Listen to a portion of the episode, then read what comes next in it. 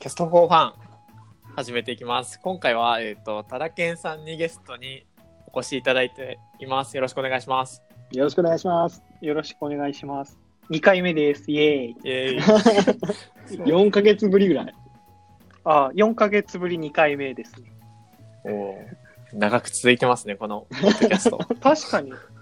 そうやね。もう4ヶ月か。すごいな。早いもんで。では、えっと、早速、本題に入りたいと思います。今日は、えっと、コーチングについてちょっと話したいなと思います。えっと、なんではいはい話すかっていうと、まあ、なんか、ただけんさんと小林さんがなんか興味を持ってらっしゃるみたいなので、僕は聞いていこうかなと思います。そうだね。えーっと、まあ、なんでそもそも興味あるのかって、なんでなんですか、戸田健さん。そんなね、実は僕強い動機がなくて、あの、はいはい小バカなさんが、はいはい。あの、小バカなさんっていうザ・ギルドの人がいるじゃないですか。はいはい。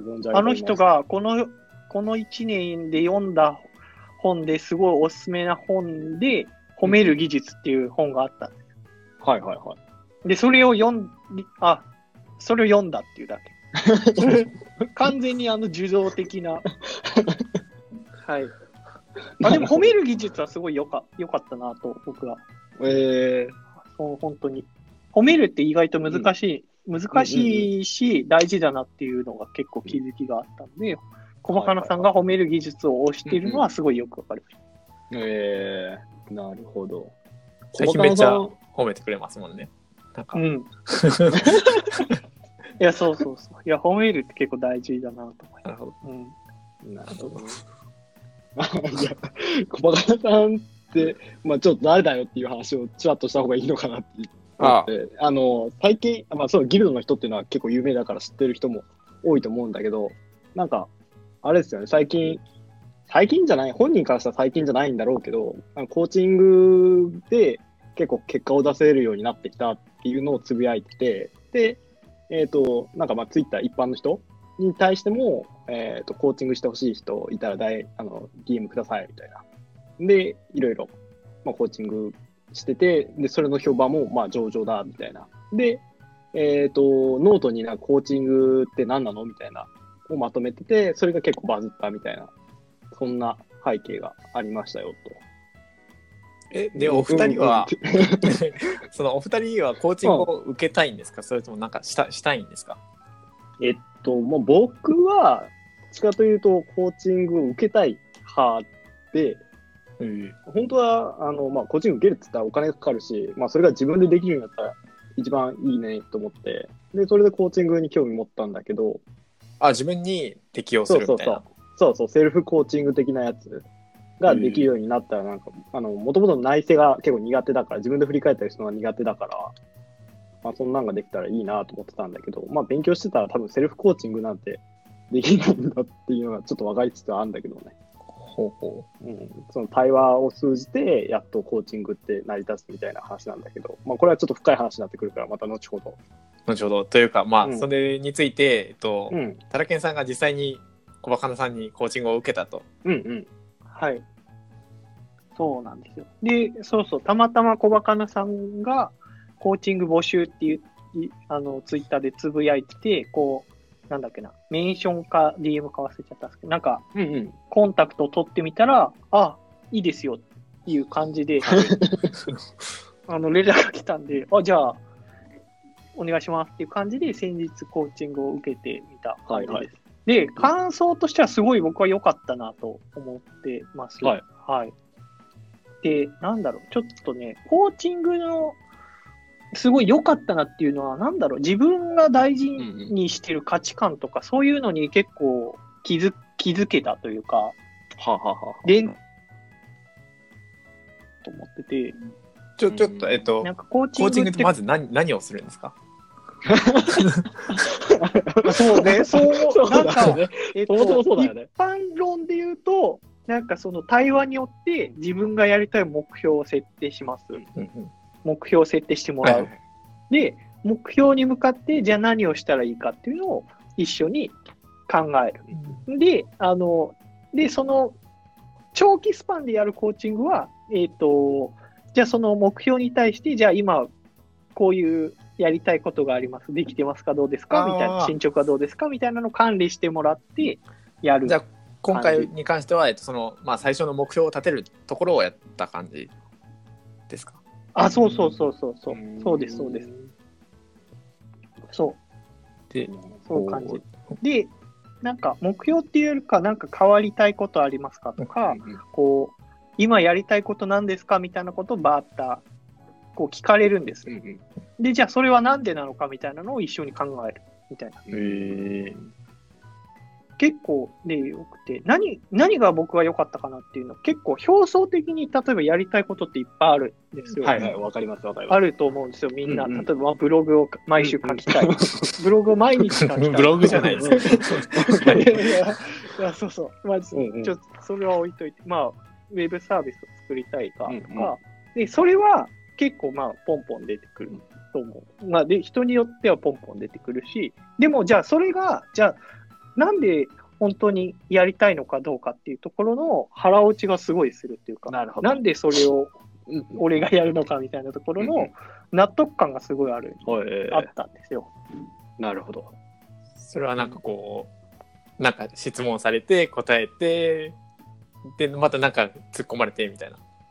あ、そうそうそうそうそうそへえう。で、なんでで、多分僕、じゃあ僕で言うと、なんか僕はなんでブログを書きたいのかとか、そうなると、やっぱ人の役に立ちたいっていうのが、なんか価値の源泉としてあるっていう話をしてて、で、なんかそれを、まあ確かに言われたらそうだなとか思うんですけど、そういうところをこうちゃんと意識して、じゃあ役、価値のある、なんだろう、役に立つって何なのとか、そういうところまでこう踏み込んで話ができたっていうのはすごい良かったなえなるほど。うん。えこれね、難しい。伝えるのが難しい。受け、受けてみると、でもすごい本当に腹落ち感がある。ーへーマジで魔法みたいですね。受けてみた。うん。だから、そうそう。うんなんだろう。で、なんだろうな。そこの納得感があるから、その、課題に対して、そのコミットする多分力っていうのがすごい上ああ、がるなるほど、なるほど。と思うんですよはいはい。自分が納得してる。目標だから、あ、それは確かに、あの、なんだろう。かじ時間をかけてやった方がいいなっていう納得感があるから、あの、続きやすいとかはある。うんなんていうどんな目標を立てたんですか？え、はい僕、僕はね、ちょっと待ってください。あ僕はでももともと小バカなさんに会いたかったのは、一つ、なんだっけ、あの、イラストの技を教えてほしいみたいなのがあったから、直接会いに行ったんですか？辺の、直接うん直接、そう。えっ、と、ちょっと待ってください。ノートがどっかにあるはず。あ、そうそう。僕はね、一応、図解をできるようになるっていうのが、まあ、目標。あ、最近なんかイラストめっちゃ描かれてますもんね。あ、そうそう。そういう感じであって、で、それはなんでかっていうと、えっと、まあ、今ってちょっとやっぱ忙しいんですよ。仕事が忙しくて、なかなかちょっとブログが書く時間がなくて、で、なんていうのかな。なんだけど、まあ、で、iPad を買ったっていうのもあり、こう iPad があれば、こう図解とかなら、なんだろう、時間、ブログよりもちょっと短い時間で、まあ、アウトプットができるから、そういうのがいいかなっていうところがあって、で、なんかそういうところをこう結構再確認したっていうか、じ言語化できたっていうのがいいかなっていうところかなと。うんはい。へえなるほど。あ、そうか。の、あそうか。メモを共有した、しペンスケさんがしたんですね。ああ、そうか。ちらっと あーって。そうそあんま覚えてない。う。いや、でもこれすごい良くて、ああの、小バカなさんが話しながらメモをしてくれる。あしてくれるんですねでこう僕はペラペラ喋ってるだけ。うんうで、聞かれたら考えながら、こういうふうつまりでもそれってどういうことですかっていうのとか、あと、なんか、なんだろう。じゃあ仮にその目標が達成されたら、どんな世界になる。自分はどんな世界が見えますかみたいなことを結構考えさせられて、うん。ああ、確かに、その、そうそう、そういうのを結構考えました。えー。なんかあれですね、じゃあ考えがなんか止まらないように、どんどんどんどん次に次に次考えることは何次考えることは何っていうのを提示してくれるみたいな。あ、そうそう。あと、多分、癖とかがあると思うので、思考の癖とかをちょっと補正してくれる感はある。ああ、若干偏ってるね、みたいな。そ、そこは、本当に公平な目で見れてるみたいな。まあ、こそういうふうに、こう、直接的には言わないですけど、質問で、あの、多分補正はしてくれてるんだろうなっていうのはすごい思う。うんうん、えーうん、これはね、でも受けてみないとわわかんないですよね。個人、個人で伝えるのはすげえ、個人というか、なんか、伝えるのすごい難しいなと僕は思う。それって、えっ、ー、と、じゃあなんか、継続してやろうとするもんです？あ、そうか。ああ、そこは、ほ本当はそうした方がいいんですけど、小バカなさんのキャパとかがあるので、うん、今回はワンショット。ただ、もし追加でお願いしたければ、そういうのも全然対応してくれる感じです。いいっすよね。なんか、僕もやりたいな。いや、なんかやっぱ、前回も、前回僕もちらっと話したんですけど、なんかこう、振り返りの時間っていうのが結構大切だなと僕も思ってるので、なんか内省をする時間というか、うんうん、自分はこうちゃんと目標に向かって進んでいるのかとか、うんうん、なんか振り返らないと、なんていうんですかね、進んでいかないんですよね。結構おろ,、おろそかになるんですけど。うん、なんか内省するのさ、すごくエネルギーいるくない？これ、ああ、これ僕だけなんですかね？なんかもう、その、自分のその根底にある考えとか、表層的にこうしたいっていうのはそれこそあるけど、それが本当になんでそうしたいのとかって、なんかこう、自分の中でこう見つめ合うのが、僕すごく苦労するというか、やりたくなくて。もうやりたくないそう、やりたくないんだよ。ほうほう。直視したくないというか、考えたくないというか、なんとなくもやもやっとはあるけど、なんかそれを深掘りしたくなくて、なんか、うん、そこが、内省が下手っていうか。が、なんかその、あのー多分今はもう今というかちょっと前も多分フリーランスになるかみたいなことを悩んでたと思うんですけどその時ってどうするんですか？なんかどう決断するんですか？あその時は、えっ、ー、と、えーと、決断に関して言うとその自分が決めた人生を歩みたいっていうことだけだったんだよね。あだからフリーランスで本当にそれがフリーランスの方がいいのかとかフリーランスのエンジニアの方がいいのかとかって、正直まだ俺直視してないもんね。仮仮になんですけど、うん、じゃあ小林さんがその思い描いてるフリーランスになったら、うん、どういう状態？コーチング状態が始まった。いや、違う。試しにやってみた。小林さんがその理想とするフリーランス像っていうのは何なのかっていう感じ。そう、でも、もっと多分、もっと手前の価値観から本当は深掘っていく感じなんで。すけど、うんうん、でもそういう感じでや,、やって、うんうん、ということで、フリー、理想のフリーランス像いや続けましょう、続けましょう。ええー、俺、これさ、すぐ出てこないんだよね、マジで。高木さん質問された時って結構ポンポン答えれました？いやでも結構2時間ぐらい喋ってたからね、うん、結構でも2時間でも時間がなかったんですよ。うん、で、うん、なんか僕は自分自分で結構なんかメモとかをしうんうん、してなんか普段から振り返りはしてるつもりだったけど、それでもやっぱりすごい良かったなと思う。うん、やっぱその自分の認識とかっていうのがな超えられないですよね、自分の中で。あ、そうそうそうそう。そうなんですよね。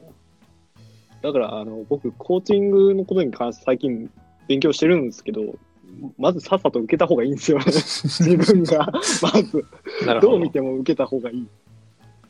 小林さん、なんかあれですよね。どなたかに、レンさんかな、レンさんにコーチングをしようという動きが。そうそうそう。そうなんですよ。あの、まあ、ななんていうか、まあ、入り開発室の人がなんかコーチングしたいです、コーチング受けたいですって声を上げてくれたんで、あ、じゃあ僕勉強してるんで、ちょっと実験台になってくださいする側です。そう、する側で入ってたんだけど。まあでも、あの、うん。なので、できそうな感じはする。むとても難しい行為だと思うけど、コーチングって。なんか他人の客観視って結構できるじゃん。あ自分自分の客観視は全くできないけどさ。はいはい。だからまあ話を聞き出してとかっていうのは、なんかできると思うし、っていうか結構あの、社会人として、なんか全員身につけてほしいよね、コーチングスキル。だから誰、ああ、でも、うん、なんか対話スキルとしてはいい。必要になります？うん、普通に上司にコーチングしてもらいたい。日常的にコーチングお願いしますじゃなくて。それまあ、もう上司がしてくれたらめっちゃ嬉しいですよ。そうそうそう。だから誰になんか相談しても、そのコーチング的な要素を持っとってもらうと、なんか飲み会すごく良くなるじゃん。飲み会、飲み会なんか、差しで飲みに行こうってならん、ならんかな、あと思ってね。まあでも身につけてて損はない技術だと思うけどな。うん。ーじゃあじゃあ、ぜひぜひ、あの、お二方、僕に、うん僕を実験台にしてもらって、あ、そうね。それはぜひね、やり、僕もね、ちょ、会社でコーチングのセミナーを受けれないか、ちょっとね、画策してるんで、えコーチングのセミナー、コーチングできるようになるセミナーですか？あ、そうそうそうそう、そう、面白そうだ。まあ、ちょっと、でも個人、個人で受けるんだったら、まあ、多分10万ぐらい、10万いかないぐらいかな、うんうん。ちょっと調べたら。で、いいらしいなんかあれですか、まあ学スクールみたいなのに通うみたいな。あ、そうそう、スクールに何何回か通って、何ヶ月か通ってで、なんか資格がもらえるみたいな。で、その後、資格、まあ、資格というか教えてもらって、その後、あとは自由に練習 しなさいよ、みたいな。なるほそうそう。まあ、でも、すごいいいスキルだなと僕は思いますね。なんだろう。うん、本当に。でも確かに会社で働いてたら部下を育てるとかいう意味ではすごい必要ー、そうですよね。そうそう。うんうんあ、そうそうそう。そうそう。思う思う。そう。うん。でも、フリーランスになっていりますか小林さんなんか？いや、なんかね、もう、すごくいる。ほうほう。あ、なんか、うん。なだから自分、なんかさ、いや、うん、なんか難しいけどさ、言うのがさ、ほうほう。なんか迷いの森じゃない？人生。お大きな話になりましたね。じ人生が迷いの森。うん、なんか常に迷ってる気がするからさ、あのコーチいてほしい気がする。うんはいはいで今までだったらさ、ね、いい会社に勤めてさ、ね、定年まで働いてみたいな、そんなモデルがあったけど、それが崩れてる以上さ、一人一人のなんか人生があってさ、それが、ね、それよくしたいわけじゃん。ああ、と思うとなんか、一人で考えてたっちゃなんか、正しくたどり着けないというか、そもそもたどり着けないかもしれないし。思うと、コーチっていう存在結構、うん、個人的には大きいんじゃないかなって思ってるかな。そういえば、ただけんさんの会社ってなんか、そういう、なんかワンオンワン的なあるんじゃなかったでしたっけ？あ、会社では一応マネージャーと、マネージャーさんとワンオンワンミーティングみたいなのは30分ぐらいかな、へー。あるんです。よ。それってどういうななんですか？し現状確認みたいな。なんだろう、まあでも時と場合による、まあ基本的に今こういうあの仕事をやってますっていう現状報告と、まああと、その、じゃあ、なんだろう、マネージャーは何を考えてるのかって知り、知るしつつ、まあ普通にあの普段の話とか、普段っていうかあの、業務以外の話とか。おえー、感じか。僕はでも結構いいかなと思ってて、なんだろう。うん。やっぱり、なんだろう、その、あ、その褒める技術にもあったんですけど、やっぱり相手をこう、承認するっていうか、存在を認めてあげるっていうのが、あの、仕事をする上で結構大事だなとそうっすよね。で、そういう雰囲気をワントゥーワンミーティングとかで醸成できるかなと思う。うん。ほう承認するのが大事。な、なぜなんか、うん、まあでもそれはやっぱあの、なんだろう、チチームで仕事をする上で、なんかこいつ何考えてんだろうとわかんないと、意見とかも言いづらいし、はいはいはい。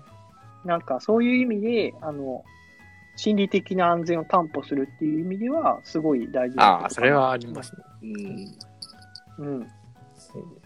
そうそう。まあ、あとそれこそ、ワン、そのコーチングまではいかないけど、自分がこの仕事でこういう方向性で合ってるのかっていうのを毎週毎週確認できるっていうのは、あの、結構いいかなと。うん、髪打っちゃった環境ですね、それ。毎週確認できるの。わかんなくなっちゃう。うんと一緒。なんかこのかろ、こういう役割を与えられて、じゃあお、お前で成果出すよみたいな言われて、うんがでは自分なりに考えてこういう方向でやっていこうみたいな、うんうんうんそういうのがこう相談できるっていうのはいいかな。それってちなみになんかその、ま、な何人希望何人がそのマネージャーと話すんですか？毎週うちのチームは、えっと、でも13人いるんですよ、マネージャー込みで。だから12人やってる。30分やから、結構ね、えマネージャーの負担っていう意味で言うと、あ、でもそれは結構ない。え6時間。ねあそうそう。丸1日だ。そうそう。あの、任天堂の岩田社長っているじゃないあはいはい。に岩田社長っているんですけど、任天堂の岩田社長ってもともと任天堂の前に春研究所っていうところにいたんですけど、カービィとかを作ってる会社。はいはい。春、春研にいたとき、すごい業績が悪くて、うん。一番最初に何をやったかっていうと、全員とミーティングしたん。でもそれをやることによって、マネージャーとしては、その、なんだろう、現場の課題がわかる。うんうんその、なんか、まあ、報告で挙げられてくるようなこと以外でも、こういう課題があるから、っていうので、なんかこう、課題解決をしたりしたんですよ。で、それで、ちなみに岩岩田さんはなんか当時メールの仕組みがないのに、社内メールシステムを作るっていう、ちょっとわけのわからない解決策をしたんですけど、そうそう。でもやっぱりそういうところは、やっぱなんだろう、そのワントゥーワンとか言われる以前から、なんかその、うん岩田社長はそういうことやってんだって思うと、すすごい納得感は僕はあるかな。そうですね。なんか1対1とかじゃないと喋なんか素の言葉が出てこないですもんあ、そうそうそう。そういうのはあるかな。感じかな。まあ、あと、褒める技術にちょっとあったんですけど、逆に、逆の、上司の立場からすると、上司の立場って結構不安らし上司ってやっぱり、えっと、なんだ、部下を抱えて、部下にどう思ってるかわからない状態じゃないですか。はいはい。なので、部下、部下にどう思われてるかわからない状態。うんじゃあ、それをどう解消したらいいいいかっていうと、部下目線で言うと、きちんと相談をするっていうか、うんうん。ここの相談をしてくれるっていう、するってことは、上司に対してあなたを信頼してますよってこ、あの、アピール、アピールっていうか、あの、はいはいはい。ことになるから、なんかそういう場を、なんか、で、それがワントゥーワンに限らずとも、気軽に相談できる場が毎回あるってことは、部下から、あの、上司、あなたのことを信頼してますよっていうのを伝える場にもなるし、逆に上司から部下、あの、あなたのことを信頼してますよ。あの、なので気軽に相談に乗ってくださいみたいなことを伝える場になるから、すごいそれが相手の存在を承認するみたいなあ、そうそう話そうそう。うん。うんそうでそういう関係性があった上で、じゃあ仕事の上でももちろんぶつかることとかもあるんです。これはこうした方がいいとかっていうのは、ただ、それはその人格と切り離して指摘できたりもするから。うん。悪いことを罰して人を罰すなみたいな話ですよね。なんかあ、そう。こう行動を罰しろみたいな。人をあ、そう。罰しちゃダメだけど。そうそう。なんかそういうのはいいなと思う。そうですよね。なんかでもそういうそれすごいいいですね。だから6時間毎週マネージャーが取ってるわけでしょそうそうそう、チームのためにね。なかなか。そそれとは別に定例がある、定例っていうか全体で、あの、なんか、話す会っていうか、定例ミーティングもあるから、まあでもね、田中さんはなかなかの、こう、いい企業に勤めてらっしゃって、そのいい企業がそれをやってるってことは、まあまあ、大事なんもうある程度 正解と言っても過言ではない。なんか今はなんか会議の時間が無駄だ、なんだ、なんだ、叫ばれて、なんか縮小する方向もありますけど、そういうなんか、1対1のうんうん。場とか、いうのは大事なんですね。うん、と思います。そう。ね。僕もそう、そうですね、そう思いますね。なんか、やっぱこう、気軽には話せる場がないと、こう、じゃあなんか、その、働いてる時に、その、なんかも、文句じゃないんですけど、こう、言い切れない思いをどこにぶつけるんだってなると、なんかツイッターに愚痴を、愚痴っぽいことを書いて あ今日もしてたね。なんか、今日、いや、まあまあまあ、ああ、でもなんかそうそう。愚痴っぽくなっちゃう。でも、なんか本人直接言うと、まあそれはなんか愚痴じゃなくて、こう、意見としてこう伝えれるから、改善にもつなげられるし、みたいな。うん。まあ、あと、そのやっぱテキストだとニュアンスがちょっと伝わらないとかもあるじゃないですか。ああ、うん。うん、落ちちゃうから、ちょっと、こう、ギクシャクしちゃうじゃないあとなんか、そういう思うのは、あ、もうちょっと喋りたかったのになんかもう終わりの感じだ、みたいな。が僕結構あります。なんか、それとか、なんそうそうそう逆にこう気使って、なんかそろそろ忙しいかな、みたいな。があるから、うんなんかこの、なんかその、いつでもいいよって言われると、まあ確かにいつでもは言えるけど、これ5分いいのか、1時間いいのかがわかんないから、なんかこう、30分って言われたら、こう嫌でも30分喋らないといけないみたいな状況が、なんかちょっと僕的にはいいのかなと思ってます、今。羨ましいなと。なんなるか、ほどね。やっぱ良い企業って勤め得だね。そうですね。まあ、うん、僕は、いあの、なんだろう、その、あと、うん、今の会社いいなと思うのは、やっぱすごい人が、その辺にいるから結構うんうんうん勉強になる。はいはいは自分としても。い。はいうんうんそういうのは。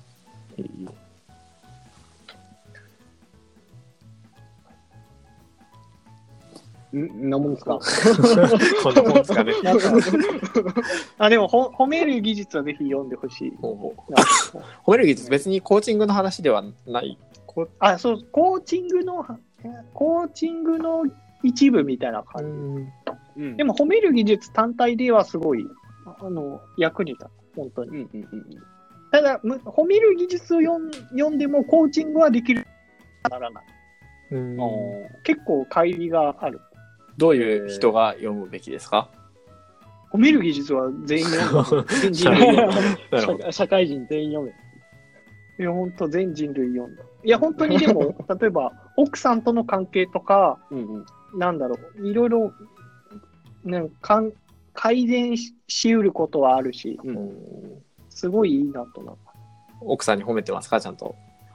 思い思いまあ そういう、まあ仕事する上でも、あと、なんだろう、結構あ、褒める技術ですごいいいなと思ったのが、あの、あ話しちゃっていいああ、全然。いいですいいです。えっと、あれあれ。例えば、し人にタスクを振るって結構、あの、相手を褒めてるんですよ。うん褒め、褒めるっていうか、に、あ、仕事を任せるってことは、うんその人を信頼してるってことじゃないですか。はで、それはすごいいいことなんですよ。うんなんですけど、えっと、人間の性質として、例えば、じゃあ、ペンスケさんにこのタスクをお願いします。うんなんですけど、自由にやっていいと。うんで、こう、パッと見見たときに、なんか進捗が実は芳しくないように見えたとするじゃないですか。で、その時に、じゃあ、普通、こう、アドバイスをしようと思うんですよ。こういうふうにやったらいいよとか、うんうんうんこういうふうにやったらいいよ。でも、それって実はあんまり良くないらしくて、人間って一回こう自由を与えるじゃないですか。はいはいウエイスケさん自由にやって、はいで、試行錯誤してやってるのに、その自由を取り上げることになるんですね。うん。自由を取り上げられるってことになるので、なんかちょっとやっぱ嫌な、せ自由にやっていいって言われたのに、なんか、まあ、良かれと思ってアドバイスしてるんですけど、で、じゃあこれどうしたらいいかっていうと、常日頃からその人を観察して、うん仮に失敗してもいいっていうタスクを探してあ、与える。難しいね。いや、でも難しいんやけど、でも、褒める、褒める技術っていうか、そういうのって結構深いなとなるほど、なるほど。だから常日頃から考えてないといけない。うんうんこの人はこういうことができる。で、こういうタスクがある。でも、このタスクだったらちょっと重たいから、うんうんあの、ちょっと与えるのは大変だなとか、そういうことまで考えた上での褒める技術だ。えだからすごい。い深いなと思って。すごい。そういうのがいっぱい書いてある。えー、多分、僕、今すぐ読んだ方がいい 立場的にも。あんまりタスク振るの得意じゃないからですね。いや、そう、僕もね、タスクた振るの得意じゃなくて、結構僕も結構口出しちゃうタイプなんですいやー、そうなんですよね。だからそういうのが結構難しいなと思って。でも確かにそれはそうだなと思って。だから、そそれだったらタスクを切ってあげないといけないとか、うんうんうんうん、そうですね。こここまでタスクを切ってあげないといけないとかって。だけどそれは日々観察してないとわからない。そう。なので、毎週ワンとワンをしよう。なるほど。なるほど。耳が痛いですわ、マネージャーとして。そう。いや、でも全人類読んだ方がいい。いいと思うそうそう。なるほど。じゃあ、で部下としてはちゃんと相談する。うん相談して上司のことを認めうんてうん。あげるとか、頼りにしてますよっていうサインをちゃんと出すとか、はいはい。そういうのがすごい大事だなと。うん次回読んでそれについて話しましょうか。本当ね。ぜひ褒める技術はすごい良かったですね。うん、はい。そんな感じですかね。はい。うんはい。今日は褒める技術、褒める技術じゃないな、コーチングについて。コーチングについてと、なんかね、ワントゥワンはいいよっていう話でした。うんあ、今日はどうも、ただけんさんありがとうございました。ありがとうございました。はい。それはで、では、はい。ま、これで、また、また、よろしくお願いします。で、あと、お疲れ様です。こんな感じはいで、ざっくばらんに喋ってるので、ぜひぜひ誰でもあのゲストへはいお越しくださいませ。最近募集しております。うん見つからなかったらまずただけんさん呼びます。という感じです。ありがとうございました。はい、お疲れ様です。